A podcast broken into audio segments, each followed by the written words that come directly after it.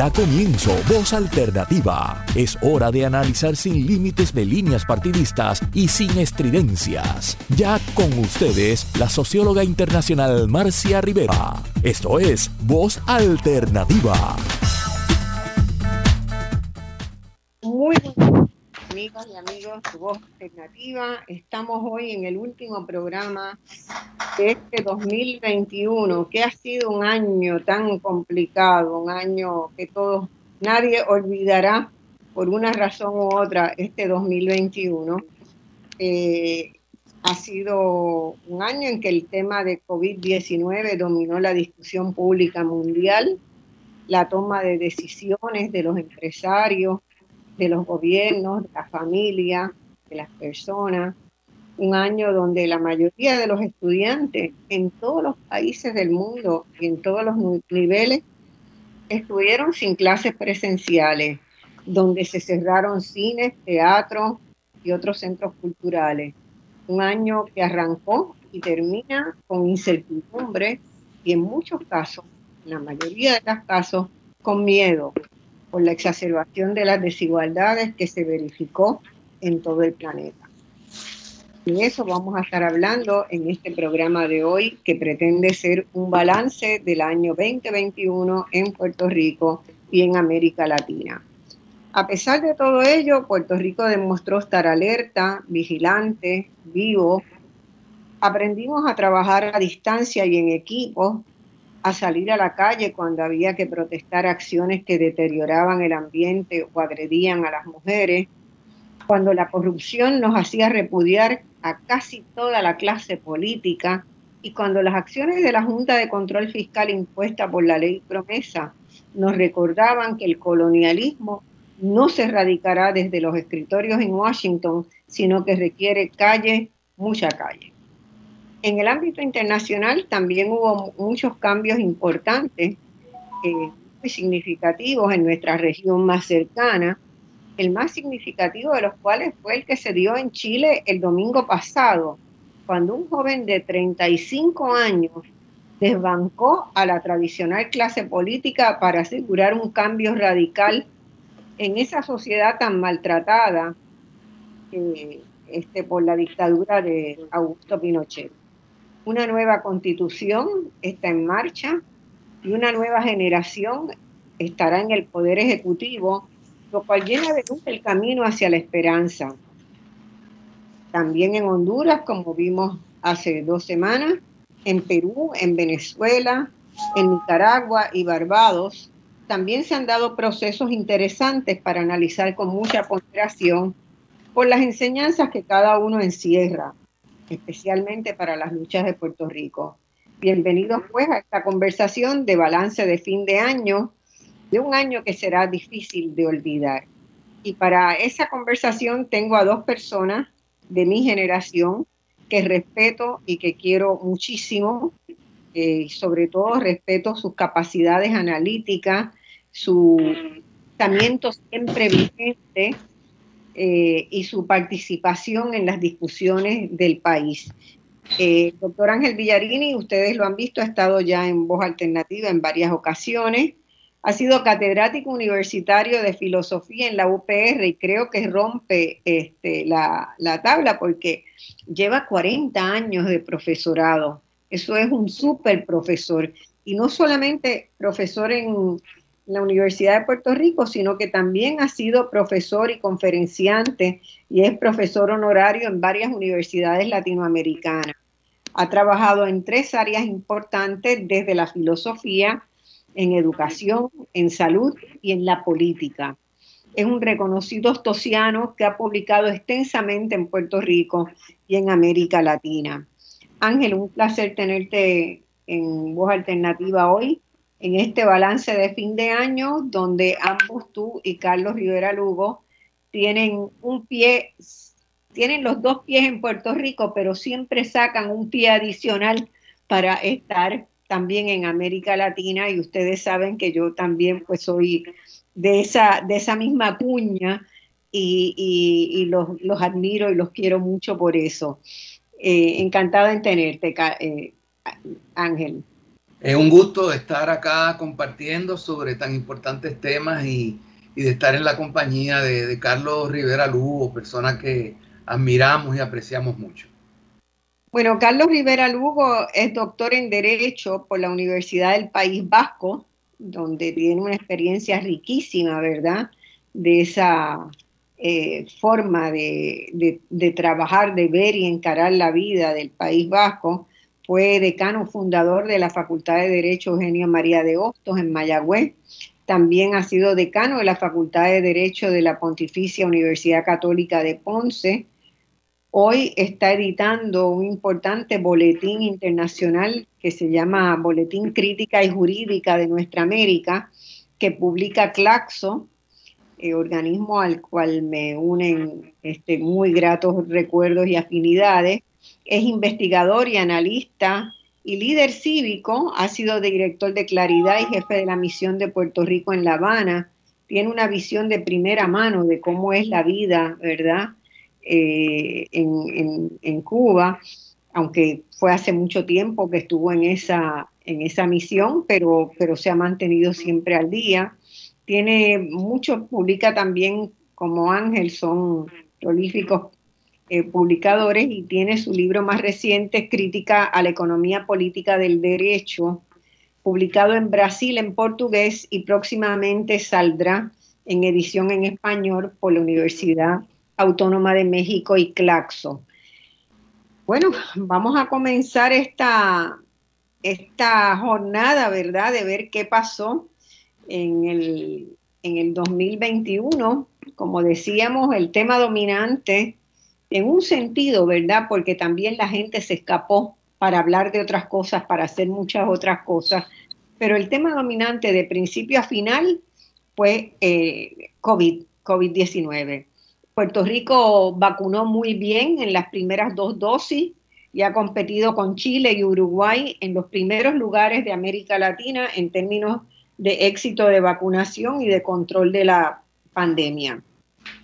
Ahora estamos en una situación un poquito eh, más eh, que genera más ansiedad porque hasta la aparición de la cepa Omicron de COVID, en Puerto Rico solo una tercera parte de la población se había puesto la, la tercera dosis, que resulta ser absolutamente indispensable.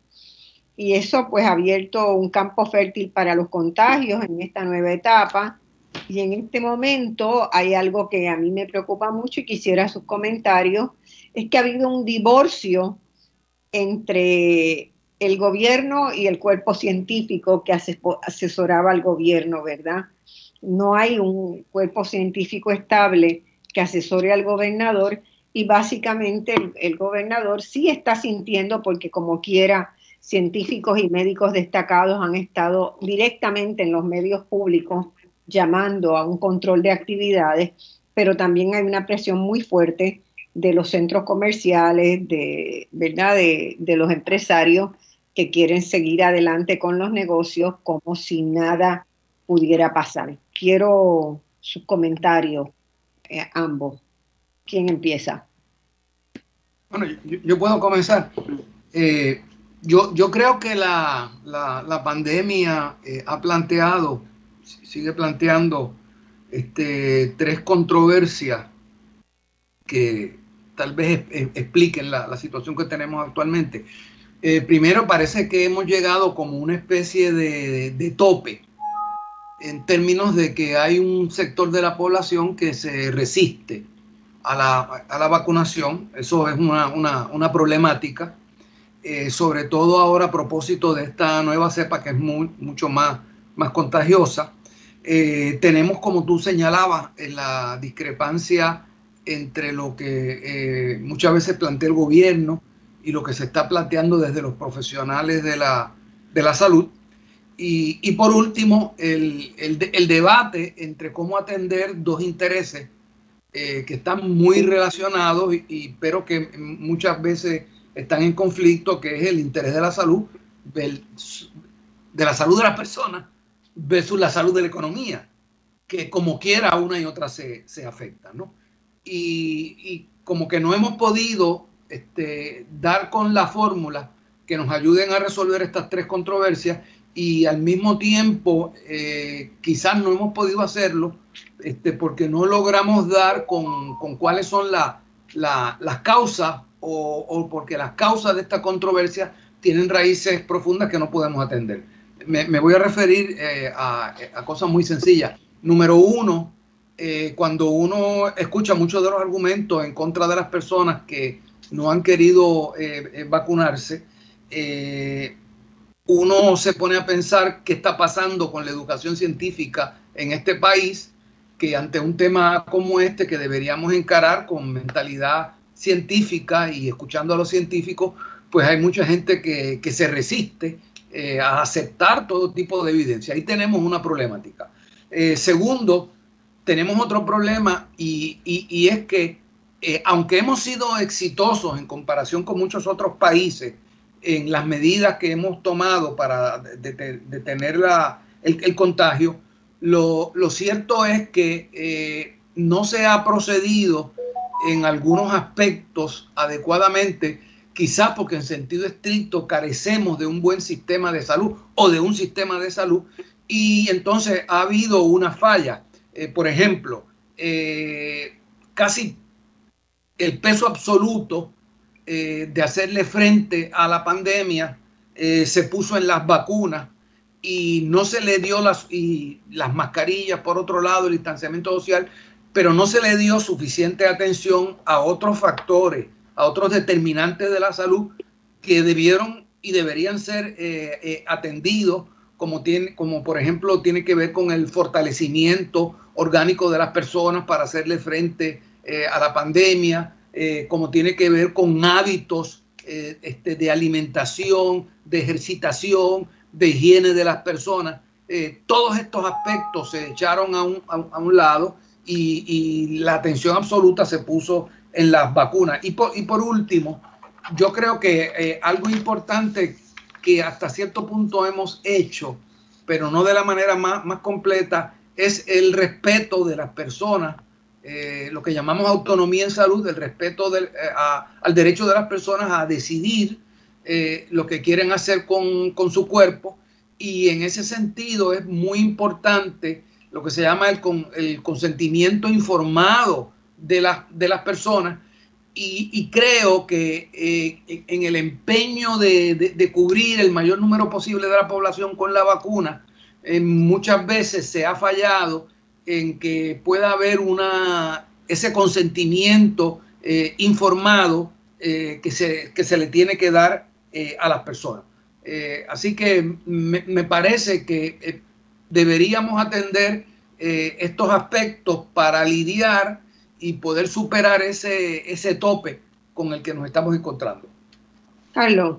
Sí, bueno, aprovecho, ya que no tuve la oportunidad, de agradecer esta eh, esta oportunidad, ¿verdad? valga la redundancia, que me ha brindado eh, Marcia eh, para estar compartiendo contigo y con Ángel, también alguien con quien me ha unido una gran amistad, tanto con él como contigo, ¿verdad? De, de hace muchos años.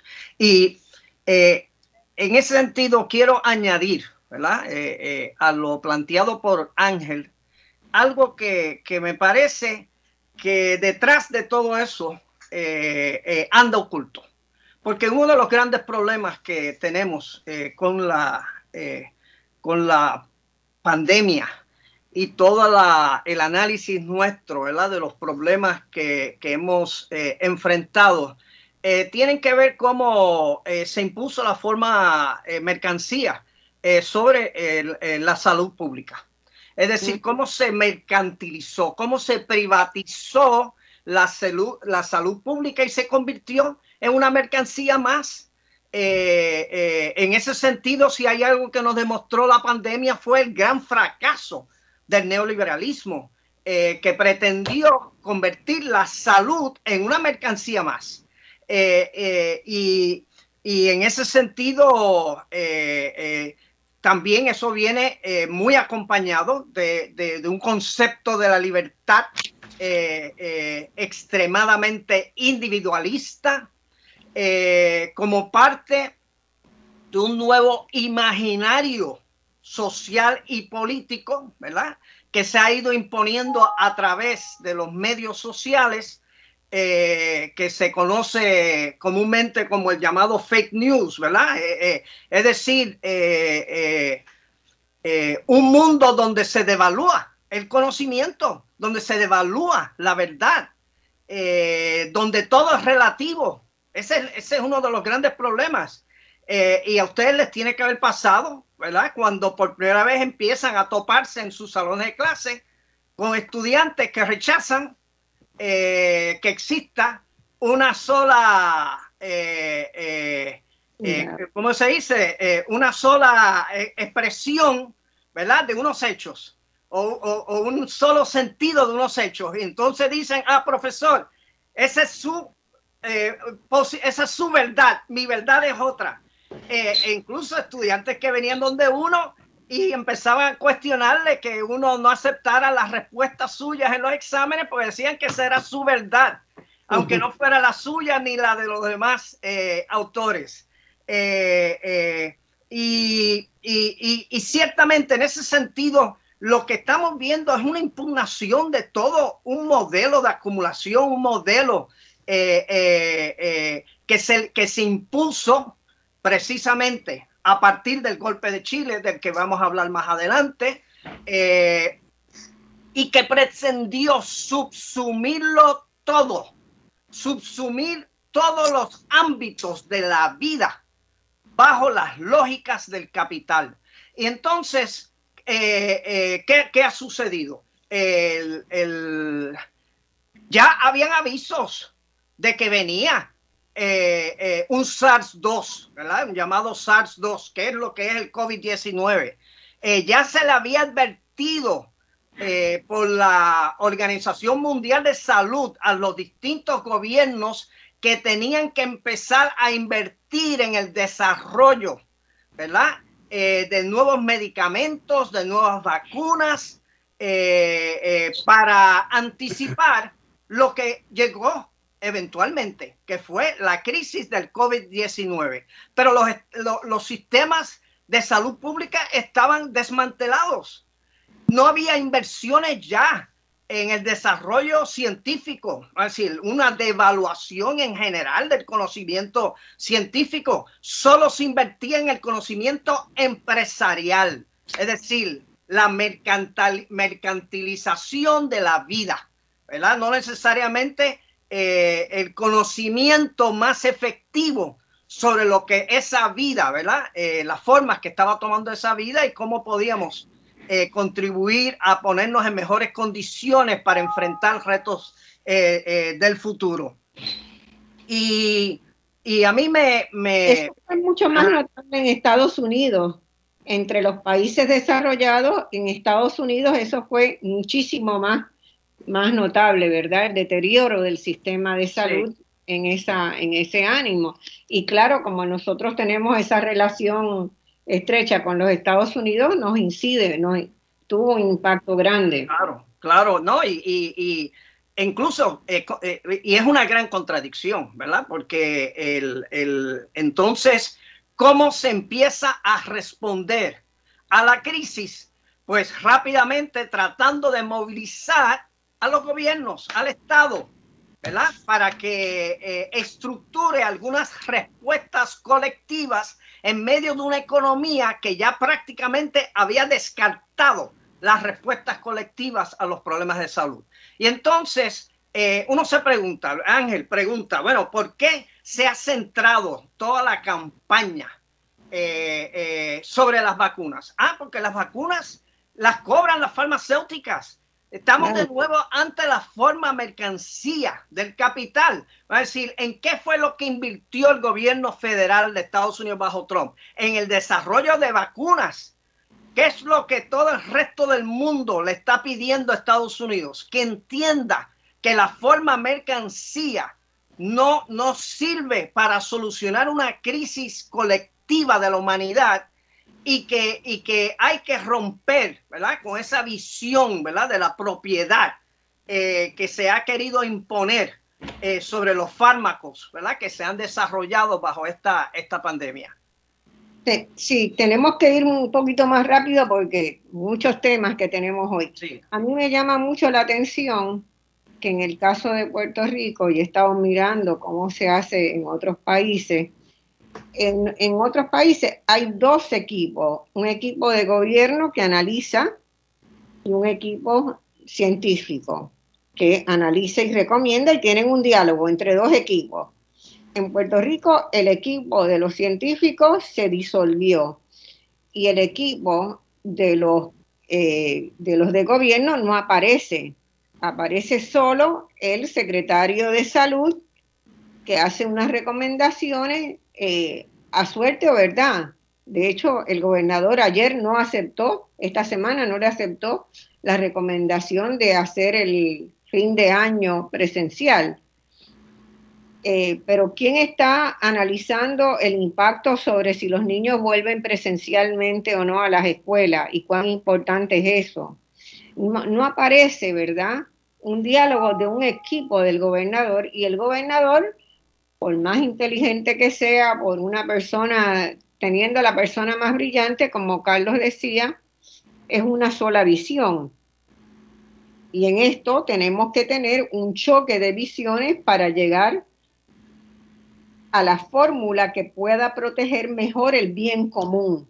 Y eso en Puerto Rico no está pasando, no parecemos estar organizados para que pase y hay demasiados interrogantes en el ambiente como para eh, tener una, una solución de bien común, claramente que apoye el bien común. Por lo tanto, a mí me parece que todavía el mes de enero y febrero va a ser bastante complicado en Puerto Rico, porque no tenemos ese diálogo, ¿verdad?, en los dos ámbitos que necesitan participar en el diálogo, los científicos y los gestores de gobierno. Así que este, la recomendación que tenemos que seguir es la que nos ha hecho Fernando Cabanillas, ¿verdad?, desde la sociedad civil Vayan a vacunarse los que no se han puesto la tercera dosis. Procuremos la prudencia, estar recogido. Este, las fiestas podemos correrlas de fecha posteriormente cuando hayamos salido de esta situación precaria, pero lo que estamos viendo en Europa y en Estados Unidos no es nada bueno, no es nada bueno en estos días. Así que vamos al segundo tema. Dale. Vamos al segundo tema, porque el segundo tema también ha sido un tema bien candente, que tiene que ver, ¿verdad? Yo creo con finalmente la constatación más verídica, más fehaciente del fracaso de la ley promesa y de la Junta de Control Fiscal.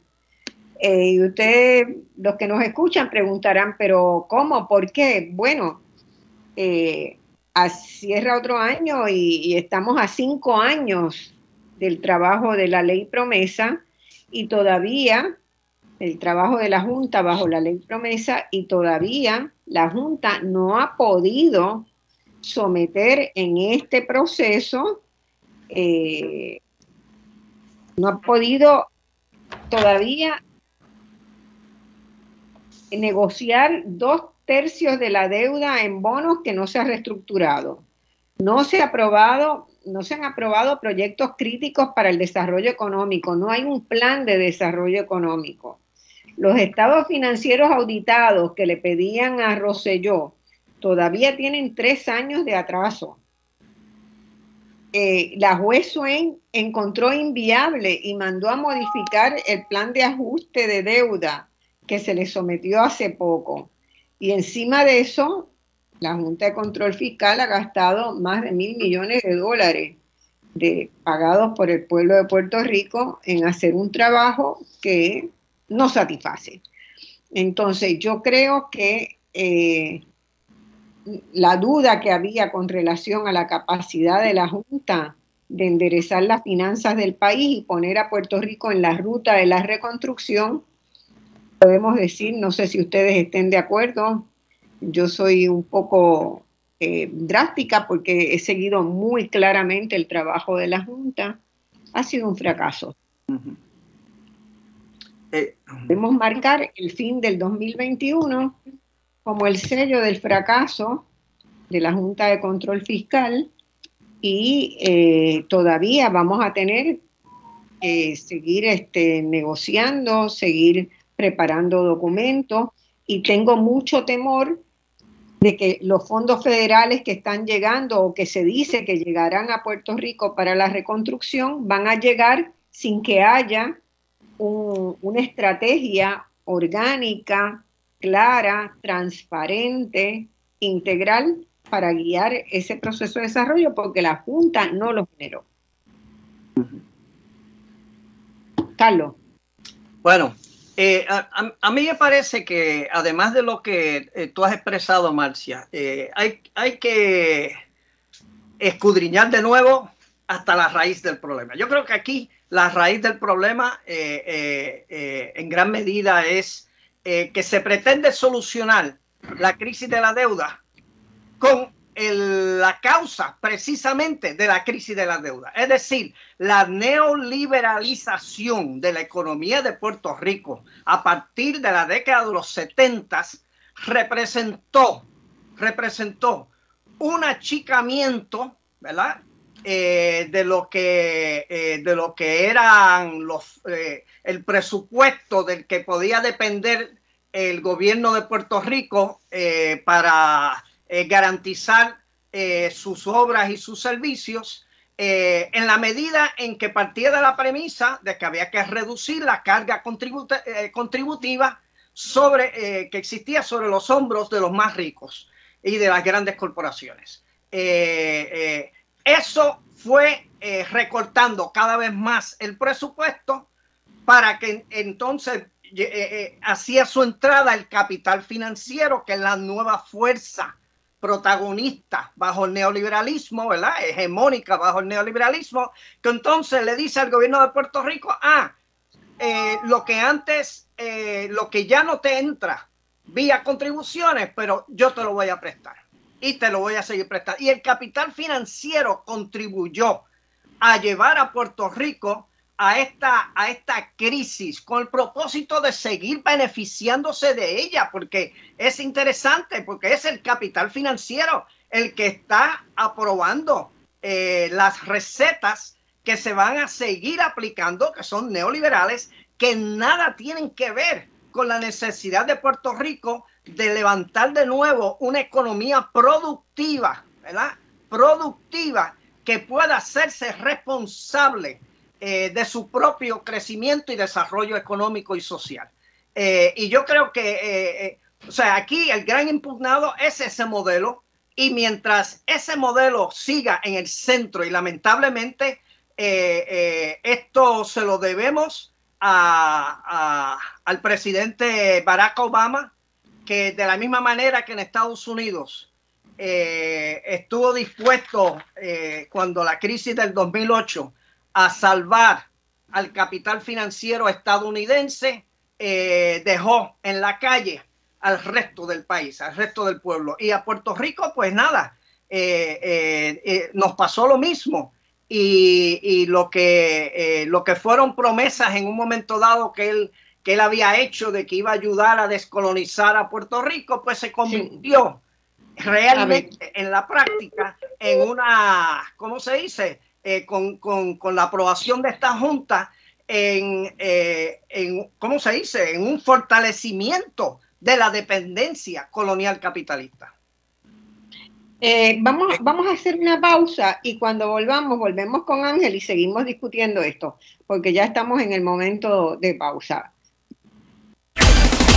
En solo minutos regresamos con Voz Alternante. Bueno, mis amigos, estamos en Voz Alternativa, eh, hoy en un balance de fin de año, donde estamos mirando lo que ha sucedido en Puerto Rico y en nuestra región más cercana, América Latina. Sabemos que hay muchas cosas en el mundo que más allá de América Latina que sucedieron y que fueron bien importantes, lo tomaremos en otro programa. Eh, estábamos discutiendo en este momento, ¿verdad?, el fracaso de la Junta de Control Fiscal, el fracaso, por un lado, desde nuestra lectura, desde la lectura de otros, sería el éxito, ¿verdad?, de la Junta de Control Fiscal de mantener las decisiones sobre la, fundamentales sobre la economía de Puerto Rico en un sector, en el sector de la clase financiera eh, internacional. Eh, y Carlos había explicado cómo nos había llevado, ¿verdad? En buena medida, fueron alentando. Acá hay, hay dos elementos que yo, hay otro elemento que yo añadiría, y es que la tentación de los fondos federales de la existencia de fondos federales hace que muchas veces el gobierno decida emprender proyectos que no son necesarios, imprescindibles para el país, porque hay unos fondos federales que están disponibles. Pero esos fondos federales necesitan ser complementados por otros recursos que no tiene el gobierno. Entonces toma préstamos, ¿verdad? Y esos préstamos están siendo ofrecidos este, generosamente, entre comillas, eh, y a tasas de interés muy altos por el sector financiero. Y así fuimos eh, encarando un problema de crecimiento de la deuda pública que hoy nos tiene asfixiados. Eh, yo quería aclararle a la gente eso de la economía productiva. Me parece que es bien importante. Una economía productiva es una economía donde las personas que habitan ese lugar eh, producen bienes y servicios que se venden en el mercado. El problema con la economía financiera es que se convierte en una operación especulativa, donde la gente gana intereses moviendo su dinero de un lugar a otro sin arriesgarlo o sin ponerlo a la disposición de la producción de bienes y servicios, que es lo que genera progreso económico para todas las personas. Y les doy un dato, hace, eh, cuando empezó la fiebre de la, ¿verdad? De la especulación financiera, llegó en un momento a un punto hace como 8 o 9 años donde 95% de todos los movimientos que se hacían en los bancos en un día era especulación y solo 5% eran eh, transferencias bancarias que se hacían para apoyar la economía productiva. Eso ha llevado también al crecimiento más grande de la desigualdad que haya en la historia de la humanidad. ¿Por qué? Porque los pobres y la clase media eh, progresa a partir de su trabajo, de tener un trabajo, de recibir un salario, de comprar en el supermercado, de comprar en el, colmadito local, eh, no progresa a partir de hacer inversiones especulativas. Quien hace eso es el sector que más tiene. Y ese sector que más tiene, que ha hecho este proceso de inversiones especulativas, ha crecido, sus finanzas han crecido dramáticamente y muy especialmente este año de la finanza. Este año del COVID, la finanza de los ricos se han hecho muchísimo más ricos. Porque ¿qué han hecho? Han invertido en las empresas que están produciendo las vacunas. Y así se va generando una rueda donde cada vez los sectores medios y pobres van más para abajo y los sectores medios altos y altos van más para arriba y se crea una distancia grande. Dicho eso, Ángel, para que la gente eh, entienda bien claramente cómo funciona este mercado especulativo financiero. Sí, estoy totalmente de acuerdo con el planteamiento que hiciera Carlos y, ahora tú. Y lo que me interesa es que, veamos esto también desde otro ángulo, sobre todo el que tiene que ver con, la lección que esto nos da y los aprendizajes que debemos derivar de, los, ello. Eh, es, es, interesante que cuando por primera vez se plantea lo de la Junta de Control Fiscal, incluso la mayoría del pueblo y, personas eh, con el conocimiento, pues bien intencionadas, eh, lo veían como eh, casi un mecanismo inevitable por ser el único que disponíamos para poder atender el problema de la deuda y de la crisis fiscal. ¿Qué ha pasado desde entonces para acá? sabemos ya que de fondo hay una problemática estructural que ustedes han estado analizando, eh, pero aquí hay, otro, hay también otro, otros aspectos. Eh, en, primer lugar, yo creo que ya la mayoría, la gran mayoría del pueblo tiene bien claro que ni el gobierno ni la Junta verdaderamente lo representan. Y que se ha demostrado eh, a través de, de este tema cómo el pueblo está carente de verdadera voz en las decisiones que se toman en Puerto Rico. Y hubo dos situaciones que hicieron esto bien claro, que fue por un lado la negativa, tanto de la Junta como del propio gobierno, en auditar la deuda, y la negativa también en definir lo que son servicios esenciales. ¿no?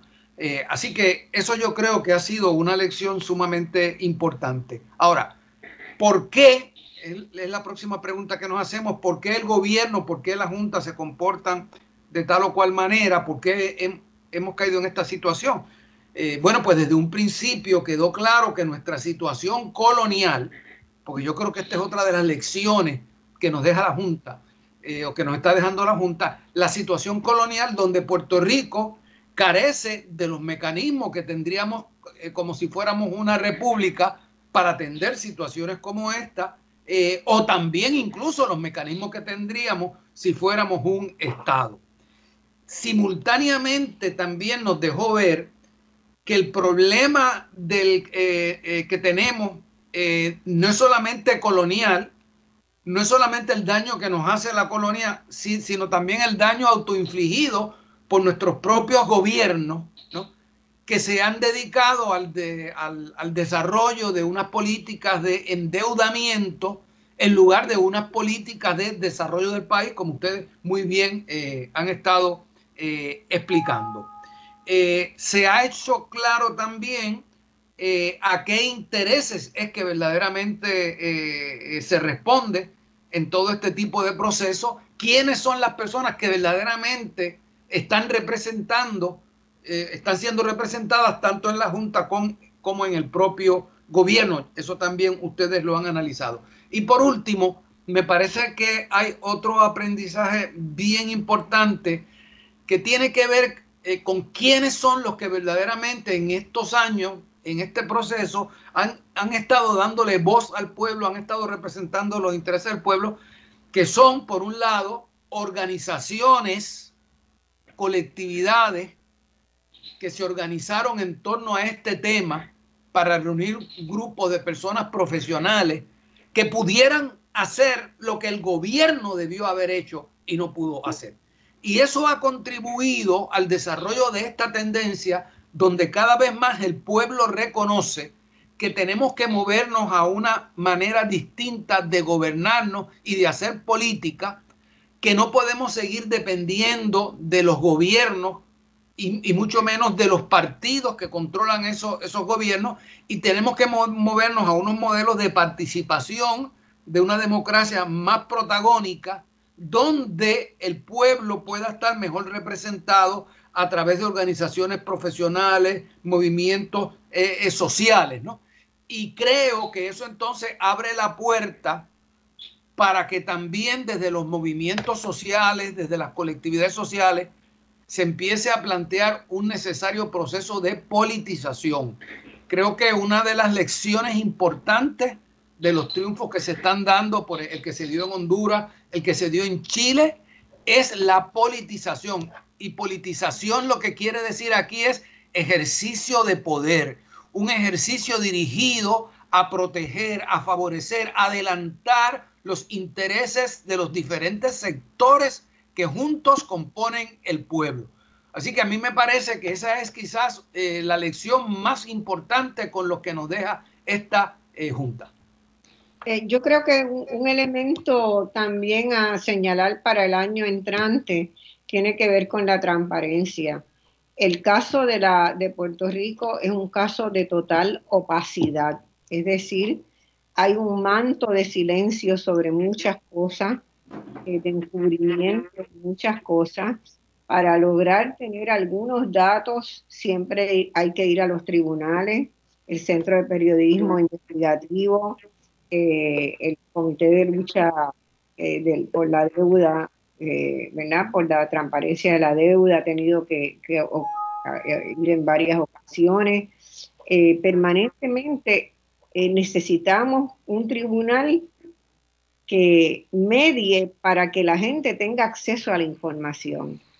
Yo creo que el, el, tema, la discusión del tema de la deuda ha sido clarísimo en que necesitamos un orden de transparencia y no estar permanentemente teniendo que recurrir a los tribunales para acceder a la información que la población necesita, que los movimientos sociales necesitan, que los, que los abogados necesitan para llevar casos en, este, en defensa de la población de Puerto Rico.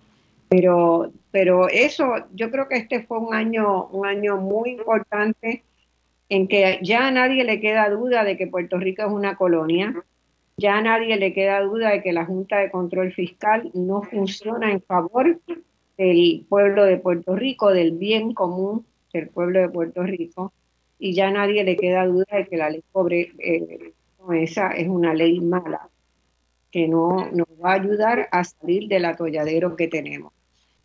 Sin embargo, a pesar de todo eso, hay una ofensiva por parte del gobierno federal en términos de anuncios permanentes de, los, de las transferencias de fondos que supuestamente van a llegar a Puerto Rico, los miles de millones. Y hay una especie de euforia en ciertos sectores que van a querer hacer uso de esos recursos, ¿verdad? Particularmente los, los que trabajan en el área de infraestructura, desarrolladores y tal. Pero yo quiero que, que veamos el ejemplo y eh, este grupo Ayuda Legal Puerto Rico hizo hace dos días un extraordinario informe de, de, del monitoreo que ellos hacen, por ejemplo, de los fondos que se han anunciado desde el huracán María que iban a llegar para la recuperación de las viviendas en Puerto Rico. Y fíjense que desde el huracán María eh, se han atendido solo el 11% del total de las 18.300 solicitudes que continúan activas, de las que reconoció FEMA como eh, eh, propiedades que iban a merecer el apoyo. Y todavía solo el 11% de las casas que habían sido destruidas, que les correspondía la ayuda federal, se han reconstruido. Eso a mí me parece una barbaridad, porque queda el 89% de la gente con sus toldos azules todavía. Eso es una, un, un abuso, ¿verdad? Y también hay este, eh, el proceso necesitó eh, este grupo de la sociedad civil, Ayuda Legal Puerto Rico, ¿verdad?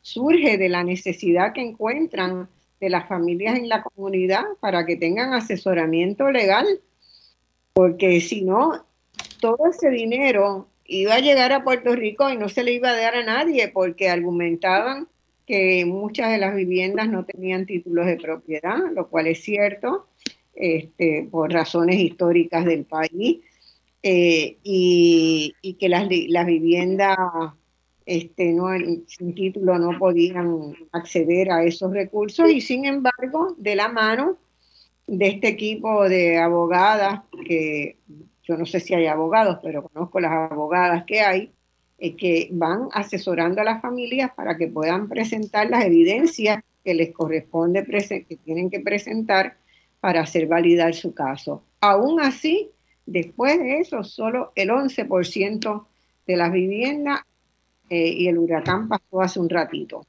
Los huracanes pasaron ya hace varios años.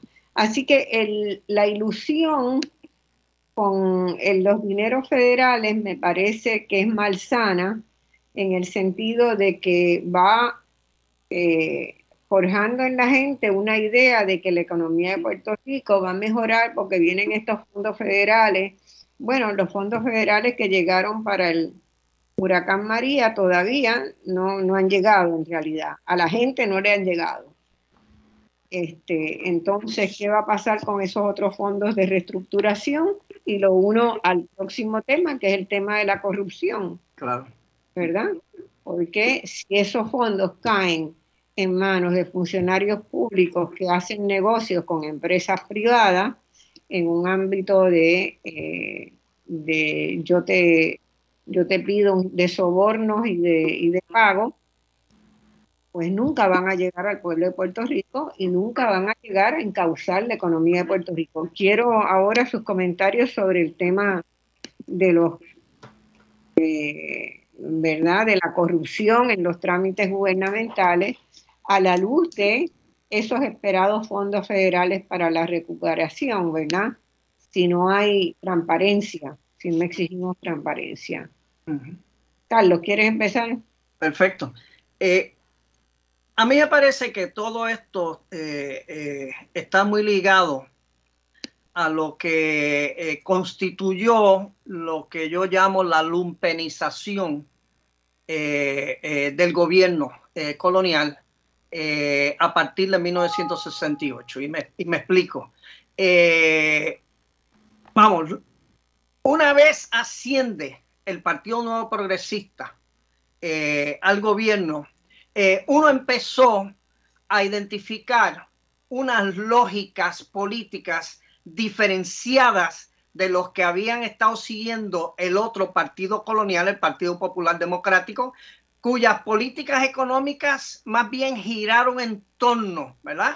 A la operación manos a la obra, eh, a, un modelo de crecimiento por invitación, pero ya a partir del PNP, eh, realmente eh, vemos una nueva clase política que va a girar en torno a lo que es la economía improductiva. Romero Barceló lo explicó claramente, la estadidad es para los pobres, es la lógica del tumbe, es la lógica de la dependencia, de la, y, que no es una mera casualidad que, en la campaña de 1972 es la primera vez que yo recuerde que la corrupción pública haya sido tema eh, en esas elecciones. Eh, se acordarán eh, la, la, consigna de que donde se describía al gobierno de Ferré como Alibaba y los 40 ladrones, encabezados por un ministro evangélico que era además secretario de Servicios Sociales, Efraín Santiago. Y ahí ya uno veía, ¿verdad? Eh, cómo, cómo iban confluyendo, ¿verdad? Toda una serie de intereses que convirtieron al gobierno en la principal mercancía para la generación de riqueza para los eh, adherentes del modelo eh, estadista, del modelo estadista. Y los fondos federales como una de esas fuentes ¿verdad? Que servirían para enriquecer también, ¿verdad? A los contratistas pertenecientes al Partido Nuevo Progresista. Por eso que no es una mera casualidad eh, eh, incluso eh, a nivel de Fiscalía Federal muchas veces se ha descrito al Partido Nuevo Progresista casi como si fuera una organización criminal. y yo creo que es algo que nosotros tenemos que confrontar como el imaginario estadista en estos momentos fundamentalmente se reduce a un modelo de desposesión, de desposesión, ¿verdad? Que está basado en las políticas neoliberales que están desposeyendo a los trabajadores, a los pensionados, a los maestros, maestras, etcétera, eh, que, que, vive de reducir el presupuesto de la educación en nuestro país para podérselo pasar al capital financiero, al capital improductivo. La pregunta, Carlos, es si eso es así, ¿por qué la gente sigue votando? Bueno, hay, hay sí, eh, porque hay, eh, en, medio de todo esto, hay eh, alienación. Yo no creo que hay, yo creo que el, el al, ¿cómo se dice? hay una psicología eh, del colonizado que no quiere eh, en gran medida, ¿verdad? También eh, reconocer la posibilidad de que puede darse una mejor vida fuera de la dependencia, y que, siempre es la razón por la cual Estados Unidos impone relaciones de, de dependencia, porque en la medida que impone una relación de dependencia en Puerto Rico, garantiza que continúe la colonia, que la gente pues entonces no proteste por la colonia. Eh, yo creo que es un poco la apuesta de Biden en estos momentos. Vamos a entregarle al pueblo de Puerto Rico más fondos federales, que yo creo que es lo único que realmente le interesa de nosotros, y seguimos con la colonia y nos evitamos tener que definirnos entre estadidad o independencia. Eso es claro en la, eso es claro en la política de Biden. ¿Tú estás de acuerdo, Ángel? Bueno, yo, yo lo veo un poco, yo lo veo un poco distinto. Y, y si tomamos el tema desde la última pregunta que hacía, en términos de eh, procesos electorales, eh, carecemos de un estudio que nos pueda dar verdadera luz sobre cuáles son los niveles de conciencia y las características de conciencia política que en este momento existen en la población, tenemos algunos indicadores. Cuando tú tienes eh, una mayoría de la población, aparentemente es la mayoría de la población la que no está participando en esos procesos electorales y habría que analizar por qué ese sector no participa. Yo tengo la impresión que ese sector es un sector con un cierto nivel educativo, con un cierto nivel económico, eh, para el cual el resultado en las elecciones ni les viene ni les va, porque ni, ni, les, ni les quita ni, ni les añade nada. Eh, tienes otro eh, sector que depende muchas veces de las ayudas del gobierno, de las ayudas federales, y para ese sector dentro de lo poco que tienen, ¿verdad? Ese poco lo quieren mantener y a ese sector sí que les va algo, ¿verdad? Tienes otro sector con un cierto eh, nivel educativo, con un más alto nivel de conciencia, que cada día es más alto a juzgar por los resultados electorales este, eh, últimos, eh, que ha ido desarrollando unos niveles de conciencia que, que, que, ya hacen claro eh, eh, una visión de la problemática estructural que hay en el país.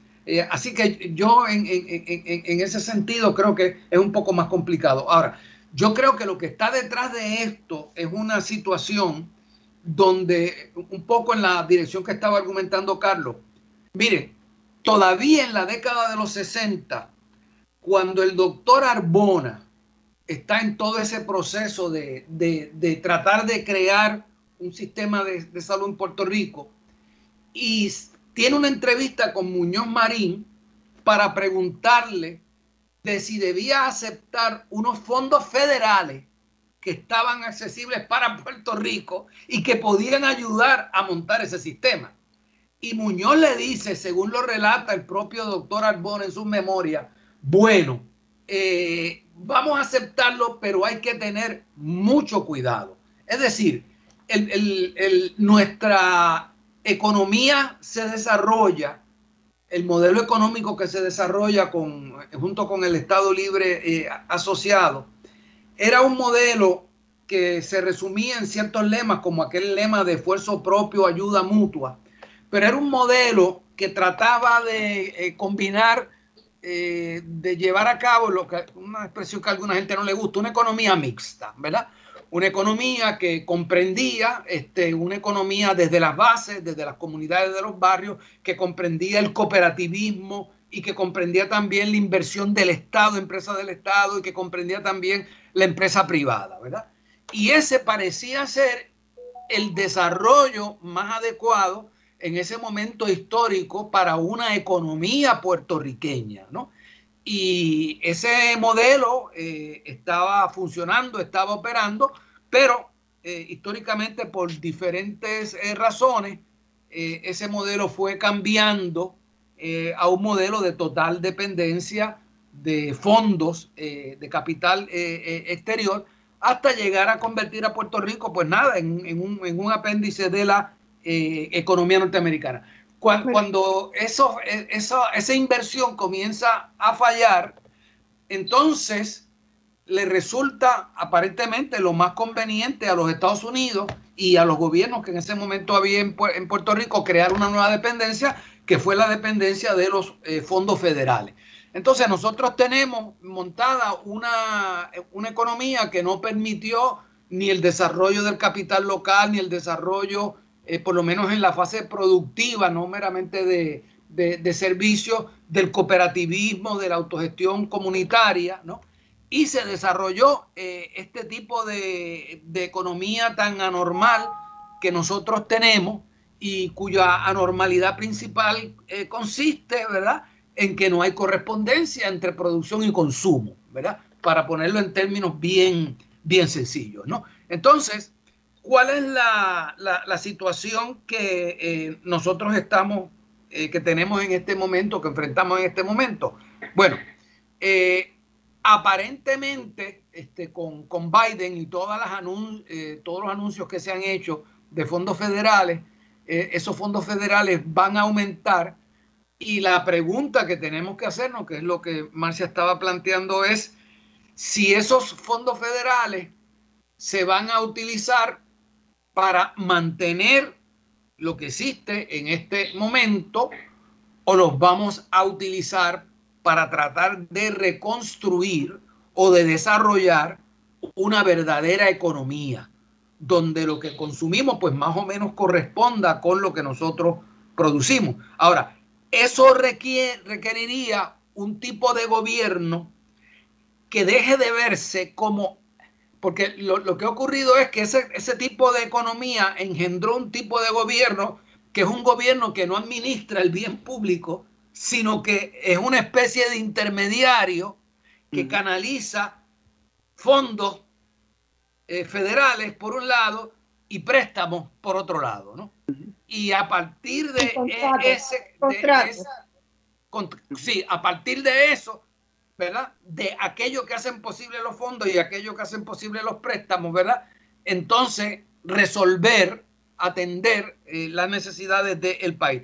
Entonces, lo que está planteado es que tiene que haber un gobierno, en primer lugar, que planifique, que, tiene que haber una planificación de nuestra... Si, si hemos venido de una situación que nos trajo a esta crisis, entonces, si no hay un centro de planificación que decida, bueno, ¿y qué es lo que vamos a hacer para, utilizando estos recursos que están llegando al país, emprender un nuevo derrotero para un desarrollo económico del país. Entonces, yo creo que algo eh, que de alguna manera, y esto no es fácil porque por lo mismo que estamos hablando, no se acostumbró hablarle al pueblo, a que el pueblo pensara en términos de que la economía es la base de todo y que todo se decide en la estructura económica que tengamos.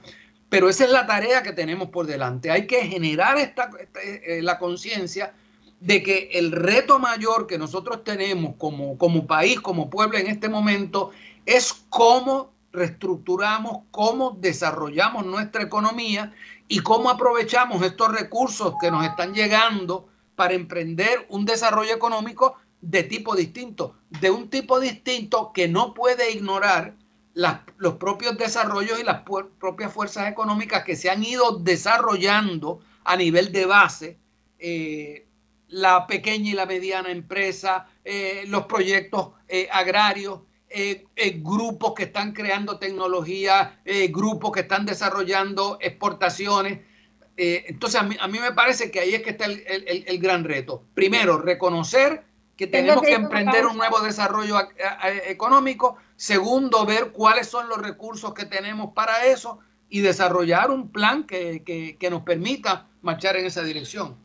Tenemos que ir a otra pausa y volvemos inmediatamente. Cuando vuelva yo quiero hacer un comentario de algo que dijo Carlos y que me parece que tenemos que subrayar, ¿verdad? Eh, la ausencia de mérito en la gestión pública.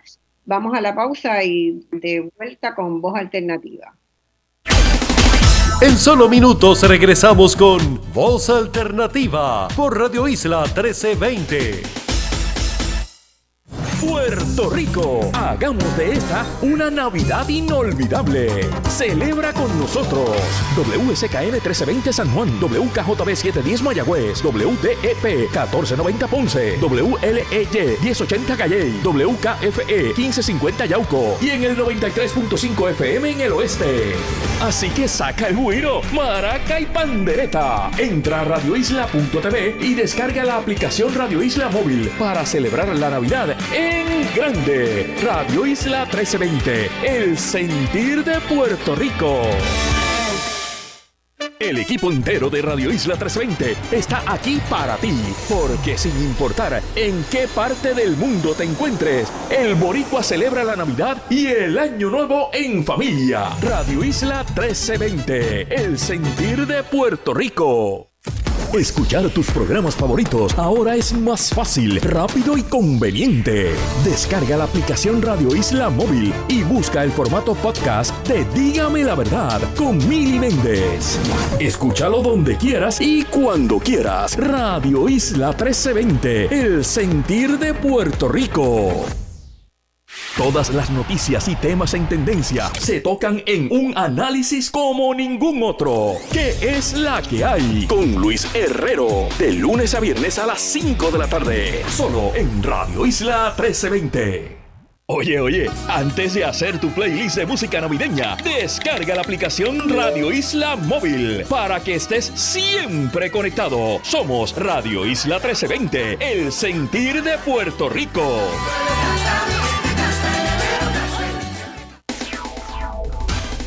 Ya estamos de regreso al análisis de los temas que te interesan. Escuchas Voz Alternativa por Radio Isla 1320. Bueno, mis amigos, volvemos eh, a este programa de balance del año en Voz Alternativa. Estamos terminando de analizar lo que ha sucedido en Puerto Rico. Hay dos temas que me parecen muy importantes y que los tenemos que tomar bastante rapidito porque el tiempo se nos va. Este, uno es eh, la seguridad personal, que ha pasado en términos de la seguridad personal, que es un tema que le importa mucho a la población del país. Y el otro es qué ha sucedido en el ámbito de las organizaciones sociales, porque ha habido una agilidad y una movilidad muy impresionante con logros importantes. Eh, quería hacer, sin embargo, antes de empezar con seguridad, comentarle a Carlos, Carlos decía que había habido una lumpenización de la gestión de gobierno. Y ahí hay una cosa que, eh, es muy importante. Eh, hubo un cambio de hacer prescindible el mérito en la gestión de gobierno, ¿verdad? Ya no se requería pasar por el estricto sistema de, de trabajo en el gobierno que se había diseñado en Puerto Rico y que muchas generaciones siguieron, donde usted solicitaba, era entrevistado, se daban exámenes y se le daba el trabajo a alguien que lo merecía. Eso se cambió por incrementar el número de personas que podían ser contratadas eh, de confianza, por personal de confianza. Y en el personal de confianza se incluía al tipo que ayudaba al candidato y se incluía al puntero de barrio y al chofer y a todo el mundo entró por ahí. Así que uno de nuestros reclamos grandes tiene que ser eh, el de restituir el mérito en la gestión pública, porque sin eso no podemos administrar la gestión pública. Eh, el, otro, el otro comentario que, quería decir es que hay un estudio que se dio a conocer en estos días, todavía no ha salido formalmente, pero se adelantaron unos datos que hizo el doctor Augusto Bobonis y otros investigadores de Estados Unidos sobre la corrupción y ellos encuentran que desde el año 68, cuando empieza la competencia bipartidista entre PPD y PNP, eh, ellos analizan 2.243 auditorías y ese estudio establece estadísticamente y claramente que los municipios con alcaldes afiliados al PNP han sido a través del tiempo más propensos a la corrupción. O sea, hay una primera base de estudios que lo demuestran empíricamente, ¿verdad? En el nivel de las alcaldías. Creo que están trabajando ahora también el nivel legislativo, eh, pero ya a nivel de las alcaldías eso está claramente establecido. Eh, y bueno, es, es, un dato, es un hecho, no es una opinión. Vamos ahora a la seguridad personal. Eh, seguimos con las masacres, con secuestros, con más sicariatos, seguimos con un incremento bastante en la violencia de género. y la sociedad está preocupada, ¿verdad? Porque este, esta coyuntura de economía estancada genera otros negocios. Y otros negocios son el narcotráfico, otros negocios es, el sicariado, donde se contrata personas para hacer daño o matar, y eso está en alza. Eh, los asesinatos y los homicidios hubo 77, todavía no ha terminado el año, pero el último conteo de 30 de noviembre había 77 más asesinatos y homicidios que el año pasado a esta misma fecha. Eh, que en la policía reconoce que la inmensa mayoría de los asesinatos nunca son esclarecidos. Así que tenemos también un problema serio de gestión en el ámbito policial, porque no puede ser que Puerto Rico eh, la impunidad está en la calle también. Y se verificaron nuevas modalidades delictivas como los secuestros y más presencia de sicarios en los mismos. Yo me pregunto si Puerto Rico habrá entrado en, en este, en una red de negocios que se construye y se, coordina desde Miami, que son las policías privadas y los sicarios privados. Son compañías privadas de seguridad. Como decíamos anteriormente, todo se está privatizando hasta la seguridad de las personas. Desde Miami operan estas grandes empresas que contratan personas para ir a matar, por ejemplo, a Berta Cáceres, la líder ambientalista de Honduras, hace tres años, dos años. Eh, esa persona que la mató salió de Miami, se tomó un avión, la mató y volvió a Miami. Le pagaron. ¿Quién le pagó? Le pagó un empresario que tenía proyectos que iban a desarrollarse y ella era la líder anti esos proyectos, ¿verdad?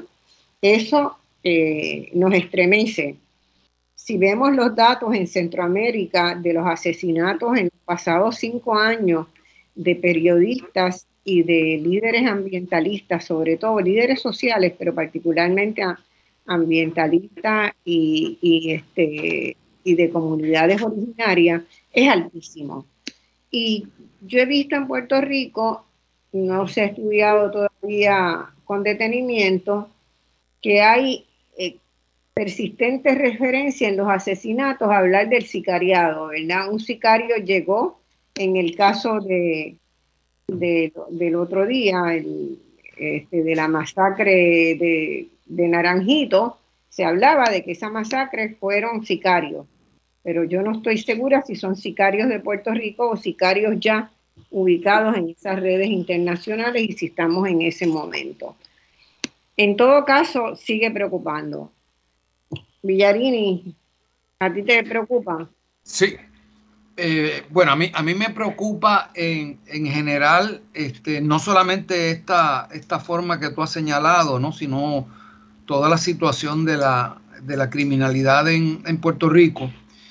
Y tenemos que analizarlo también, eh, o sea, tenemos que analizarlo en términos de lo, de lo difícil que resulta una vez que se ha instalado lo que podemos llamar una cultura del, crimen este, como parte de la economía, lo difícil que es eh, manejar esto.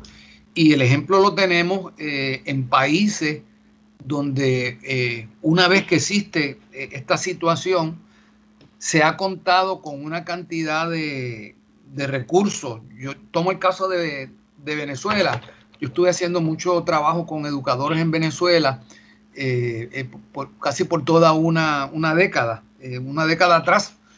Y Venezuela en un momento dado cuenta para hacerle frente al tema del crimen, que siempre ha sido uno de los problemas principales en Venezuela, contaba con unos recursos e-, económicos extraordinarios, con el control absoluto del, gobierno, de las fuerzas del, Estado para controlar la criminalidad.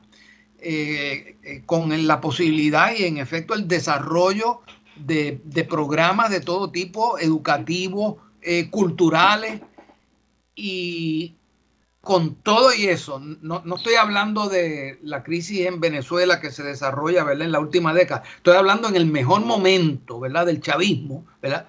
donde se ponen en acción todos estos, todos estos recursos y no se lograba, no se lograba este, eh, eh, detener eh, al nivel que, que, se quisiera este tema. Y, y es que realmente la pobreza la ausencia de, formas no criminales de generar ingresos y poder uno satisfacer no solamente las necesidades básicas, sino que las otras que la propia sociedad de consumo eh, genera, obligaron a amplios sectores eh, en esas áreas de, pobreza eh, a entrar en la economía del crimen y eso genera una cultura en la que se van formando y va pasando de generación en generación. Yo no puedo olvidarlo, por ejemplo, lo que la experiencia de Puerto Rico. En la década de inicio, a fines de los 70, principios de los 80, se hace este famoso estudio con toda aquella uh, marco conceptual que había en la época de lo que se llamaba los niños en riesgo, ¿no? Y se hace un estudio en, en residenciales públicos en Puerto Rico y se logra identificar eh, cuáles son las poblaciones que están en riesgo. Y en riesgo quería decir que ya uno podía pronosticar que en los próximos 10 años estos y estos y estos niños van a estar en la industria del crimen. Y yo visito una escuela en Bayamón, una escuela pública en Bayamón, nivel primario, eh, cuarto, quinto grado, no recuerdo, y estoy desarrollando con los niños una actividad que tenía que ver con el empleo. ¿Qué tú quieres ser en el futuro? ¿no? La escuela está localizada en un residencial público.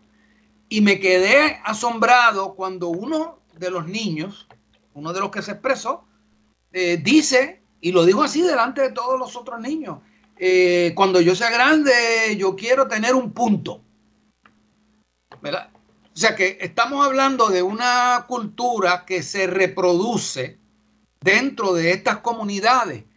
Lo grave de esto es que después que termina la clase yo me reúno con la maestra para discutirlo y le cuento, ¿verdad? Le digo, mira, me llamó la atención este caso. Me dice, pero Villarini, es que yo de estos 30 niños que yo tengo aquí, yo te puedo decir cuáles son los 20 y pico que dentro de 10 años van a estar en el crimen.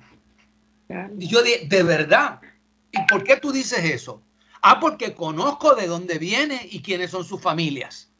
O sea que eh, estamos frente a una situación que prácticamente ninguno de los países que ya tenían instalado este tipo de situación eh, ha podido eh, efectivamente atenderla. Entonces, de entrada, tenemos que reconocer que va a ser muy difícil y que va a requerir ¿verdad? Este, ver las mejores prácticas que se han desarrollado en algunos países, pero en todos casos, en todos los casos, por lo menos que yo conozca, esas prácticas no han logrado eh, hacer incidir eh, de modo que puedan reducir dramáticamente. Entonces, estamos hablando de que una vez que se puedan instalar esas buenas prácticas, va a tomar quizás hasta una generación donde podamos eh, verdaderamente ver resultados. Eso es lo que nos dicen los datos históricos, los datos de la ciencia. Bueno, hay que recordar que Puerto Rico fue de los primeros países en América Latina en desarrollar una estructura de narcotráfico. Por, justamente porque se puede viajar de Puerto Rico a Estados Unidos sin pasaporte, ¿verdad? Y eso facilitaba mucho el traslado de drogas hacia Estados Unidos. Así que nosotros entramos temprano. Carlos. Ajá. Bueno, eh, a mí me parece que de nuevo estamos ante un problema eh, que, no se entiende si no vemos eh, cómo responde a, las lógicas económicas del neoliberalismo. vamos, tal vez el principal cartel de droga adictiva ha sido una farmacéutica que recientemente fue condenada por el oxicodin eh, eh, estamos hablando que eh, cómo las farmacéuticas se enriquecieron ¿ah? con el desarrollo y la imposición a través de sus vendedores a todos los médicos a través de Estados Unidos y a través del mundo de, de una droga que se sabía que era adictiva. Entonces yo, yo me pregunto, es, que de nuevo los carteles eh, de la droga pues, pues, pues, se han pasado, ciertamente, ya, ya no solo concentran en la heroína o la cocaína, también están mercadeando eh, eh, todo ese tipo de medicamentos, de drogas desarrollados en los últimos tiempos por las farmacéuticas, versiones libremente de libre acceso.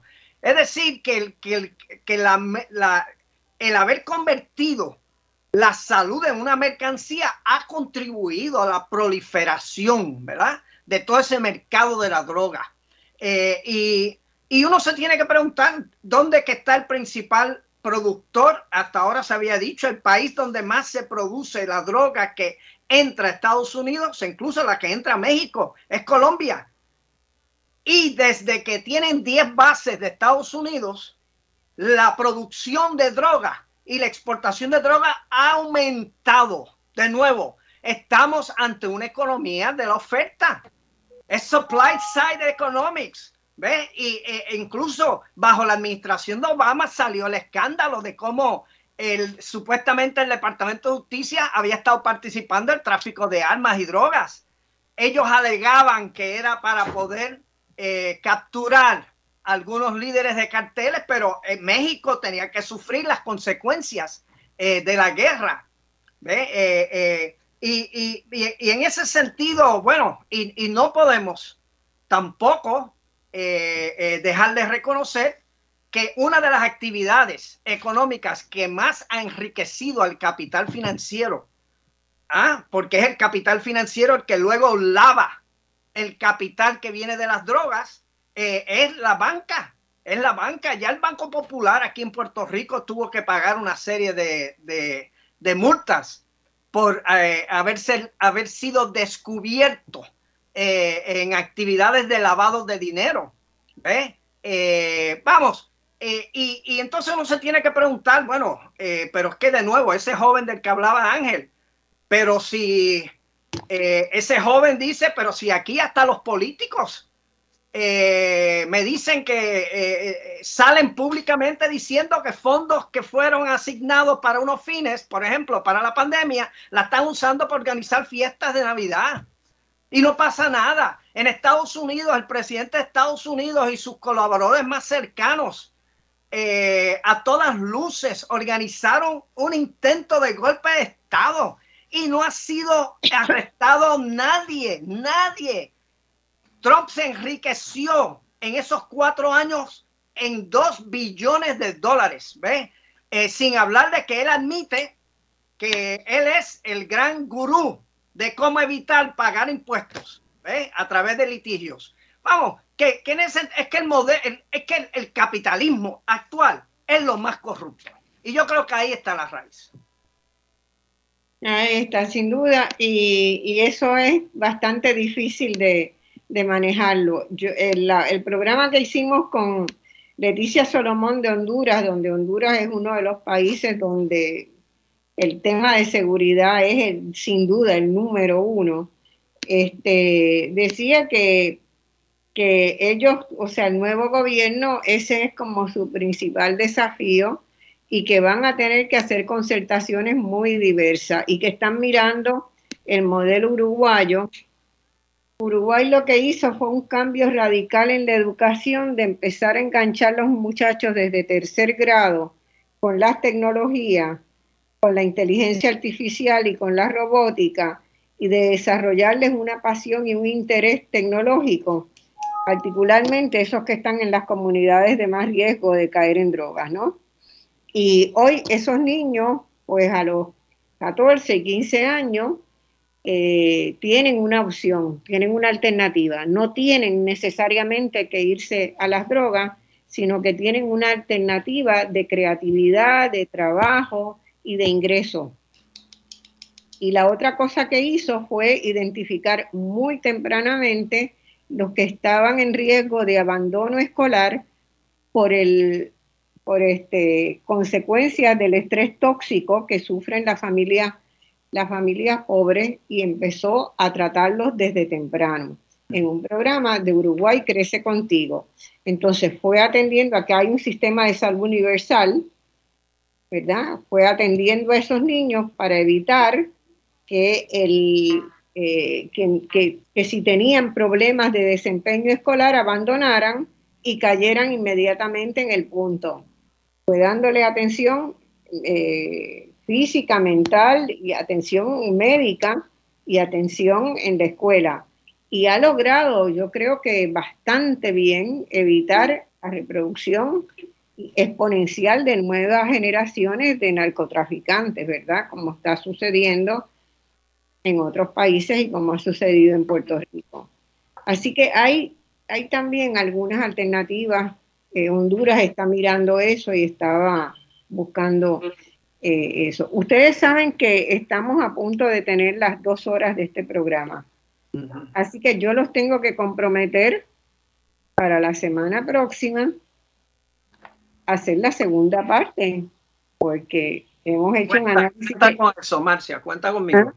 ¿Podemos contar contigo, Ángel? Sí, claro que sí porque el programa ha estado buenísimo, pero ya aquí me avisa que estamos para cerrar el programa y yo te recuerdo que todavía nos falta un punto, nos falta un punto de este, que son las luchas que han tenido las organizaciones sociales durante estos años con logros importantes, las luchas ambientalistas, por ejemplo, eh, que han sido las luchas contra la violencia de género, que han tenido resultados importantes y que deben ser un aliciente. No, no todo está mal, la gente está viva y está luchando. Y entonces ver con más detenimiento el ámbito internacional. Así que cerramos el programa acá ahora. Eh, nos quedan todavía un par de minutos, hagan un redondeo cada cual y, nos vamos a comprometer para estar la semana próxima. ¿De dónde? Bueno, eh, sí.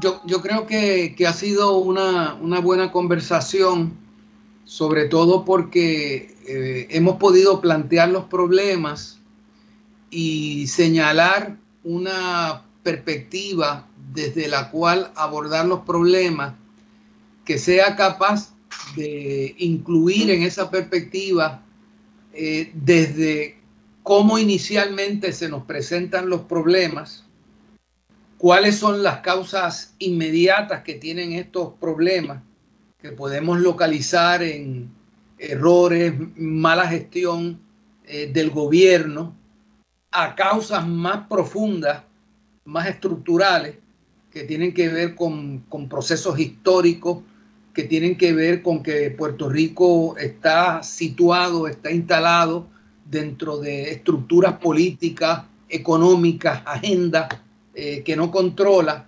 Y finalmente esto nos lleva eh, a ver dónde estamos y qué podemos nosotros eh, hacer y qué está ocurriendo en el país que apunta a que podamos revertir, comenzar a revertir esta situación, esta dinámica y a tener esperanza de que otro Puerto Rico es posible porque tenemos en el país eh, en desarrollo las fuerzas que van a hacer ese posible ese otro Puerto Rico. Bueno, eh, eh, muy de acuerdo con lo que acaba de plantear Ángel. A mí, a mí me parece que si hay algo que nos demuestran los movimientos sociales y sus luchas, es la posibilidad de otras lógicas políticas, ¿verdad? Desde los cuales abordar los problemas acuciantes a los que se enfrenta Puerto Rico. Eh, eh, eh, y no son lógicas de, incrementar, incrementar, la dependencia, no son lógicas que están o que están centradas en la institución de la propiedad privada, por ejemplo, las lógicas de las luchas ambientales obviamente están exigiendo a gritos, ¿verdad? Que empecemos a regular eh, el uso de nuestras tierras, el uso de nuestro ambiente de nuevo, eh, que se vuelva a, lo que son políticas donde imperan fines comunes, fines públicos. Y esa es una de las cosas que hay que devolverle también al gobierno. Si va a tener la más mínima posibilidad de contribuir a un, eh, futuro eh, distinto para Puerto Rico. Hay que, hay que devolverle la lógica del servicio público al gobierno. Es porque el gobierno ya no existe para atender necesidades públicas o colectivas, existe como un foco para hacer negocios para los dos principales eh, partidos coloniales. Ese, ese es el gran problema. Y por eso todo, hasta todos los permisos que se están dando para construir en las costas. Eh, eh, detrás de eso hay todo un dinero que se está repartiendo. Hay una gran corrupción en ese sentido. Y los movimientos sociales están luchando contra esas lógicas de corrupción del capital. Yo no estoy diciendo con eso de que los, movimientos sociales en estos momentos eh, estén conscientemente luchando contra el capitalismo, pero en gran medida, de facto, están luchando contra las lógicas que impone ese capitalismo neoliberal. ¿Ves? Eh, eh, y a mí me parece que eso es de fundamental importancia. Ahora, ver, ver, tenemos que ver cómo todas esas luchas locales, ¿verdad? Esas causas particulares, las podemos ir, eh, ¿cómo se dice? logrando que se confluyan a través del desarrollo de un nuevo proyecto colectivo, un nuevo proyecto de país, pero sobre todo de sociedad, sobre todo de sociedad, eh, que realmente em, eh, eh, nos ofrezca, ¿verdad? De nuevo, unas concepciones de la libertad, de la igualdad, de la justicia, en donde todos y todas contemos y no solo unos pocos. Y donde el ser un funcionario público sea motivo de orgullo. Sí. Que sintamos tanto orgullo por los funcionarios públicos como sentimos cuando hay un atleta que triunfa o cuando hay un, eh, ¿verdad? Un joven que, que recibe una beca o un artista que, que tiene éxitos internacionales. Nosotros hoy en Puerto Rico nadie siente orgullo por los funcionarios públicos y eso es muy triste. Es muy triste porque hay muy buenos funcionarios públicos que se esfuerzan, particularmente lo he visto en el magisterio, que se esfuerzan, pero que están, ¿verdad?, dando luchas solitarias para transformar un sistema que necesita una transformación más integral. Bueno, seguimos hablando, nos quedan los movimientos sociales y nos queda lo internacional brevemente menciono lo que habíamos pensado cubrir, ¿verdad? Habíamos pensado dedicar el, un buen tiempo al tema de Chile. Eh, Carlos vivió en Chile, ¿verdad, Carlos? Sí, dos años. Dos años. Bajo Allende, bajo Allende, sí. Bajo Allende estuviste estudiando allá. Sí, estuve estudiando. Ciencia política. Ciencias políticas. ¿Estuviste en la Universidad de Chile o en la Flaxo? En Flaxo en, la Escuela Latinoamericana de Ciencia Política. De Ciencias Políticas. Eh, entonces, este, ahí vamos a hablar. Yo, yo, creo que esa, esa mirada internacional es sumamente importante y muchas veces la, eh, es una carencia que tenemos acá en, en Puerto Rico quizás por esta idea de que eh, todo lo mejor eh, nos viene del, del, norte, no hay que mirar para otras latitudes, pero hay desarrollo eh, muy interesante que se dan en el mundo, no solamente en, Europa, por ejemplo, pequeños países, algunos países con poblaciones similares a, la, a las nuestras, sino también en Latinoamérica y hay lecciones que, aprender porque estos pueblos latinoamericanos enfrentan, eh, a, pesar de que son repúblicas, ¿verdad? Y en eso pues tienen alguna ventaja sobre nosotros, eh, pero han sido repúblicas eh, mediatizadas también por el intervencionismo norteamericano y tienen, por lo tanto, mucho más en común que nosotros que lo que nosotros podemos tener con cualquier estado de la, de la Unión Norteamericana. Y por lo tanto, los esfuerzos y, la esperanza que, estamos viendo en, algunos países y a base de unos desarrollos, sobre todo también que tienen que ver con los movimientos sociales, es bien importante eh, prestarle atención. Eh, a mí también me llama la atención el desconocimiento que muchas veces tenemos en la academia de desarrollos académicos, científicos, técnicos eh, importantes eh, que se están desarrollando en, diferentes países. Esta mañana eh, veía yo un documental muy interesante de todo un desarrollo de tecnología que está teniendo lugar en Cuba. Y alguien podría pensar que siendo Cuba un país este, acechado y, y con una problemática tan fuerte debido al, bloqueo, no hay nada que aprender de ahí.